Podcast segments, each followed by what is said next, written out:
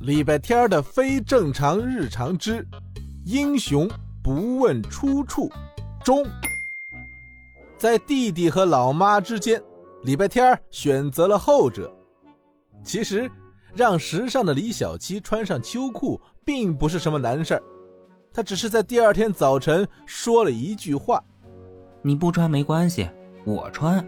我再把裤腰带拉下一点儿，头发梳得整齐一点儿，背挺得直一点儿。”什么？头发梳好了，背挺直了，再加上一张一模一样的脸，这谁能分辨出那个把大红色秋裤露在外面的人是李小七还是礼拜天啊？与其背这个黑锅，还不如自己老老实实把秋裤扎进衣服里呢。李小七恶狠狠地瞪了礼拜天一眼，然后恶狠狠地穿上了秋裤。有事记得找老师，不要斗嘴，不要打架，活着回来。学校的大巴车带着一车叽叽喳喳的小学生开往金盘山，大家自由组队。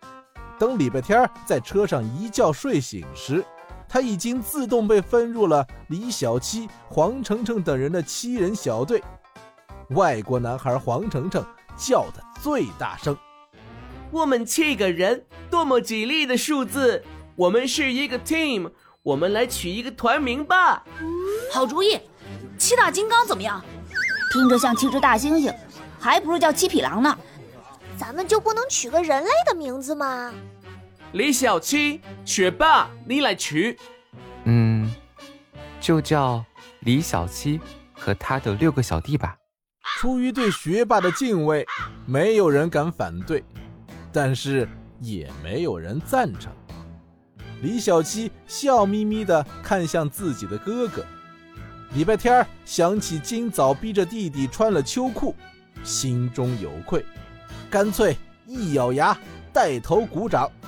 好，不愧是学霸，好名字，惊世骇俗，就这样愉快的决定了。礼拜天，你的良心呢？或者你想叫葫芦娃、七仙女、七个小矮人？不不不不不不。李小七和他的六个小弟挺好的。李小七心满意足的背着包开始爬山，礼拜天也磨磨蹭蹭的跟在后面。还没走两步，裤带就紧了紧。我觉得七仙女挺好的，你是仙女，我就是仙女的秋裤了。啊，昨天是英雄，今天是仙女，我死而无憾了。礼拜天认真的考虑一下。在光天化日、众目睽睽之下脱掉这条话多的秋裤的可能性，最终还是放弃了这个想法。其实我的梦想呢，也不是当英雄好汉。我一条秋裤当什么英雄好汉？内裤当英雄的几率都比我大，起码他还能被超人穿在外面。拜托你，安静一分钟。我才不想当英雄呢。当一条不被人嫌弃的保暖裤就可以了。你只要闭嘴，就不会被嫌弃。这是每一条秋裤的梦想，我妈妈的梦想，我爸爸的梦想，我们秋裤们都只有这个梦想，只能有这个梦想，不能异想天开。礼拜天在一块大岩石边上停了下来，喝了两口水。路过的方少景毫不意外地露出了嘲讽的笑。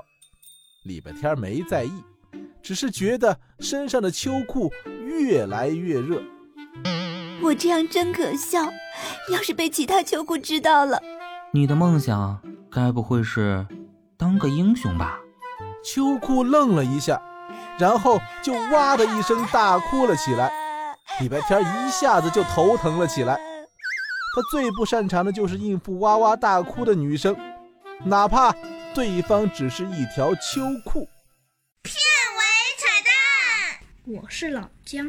礼拜天的非正常日常的正常打开方式真是太搞笑了，哈哈哈。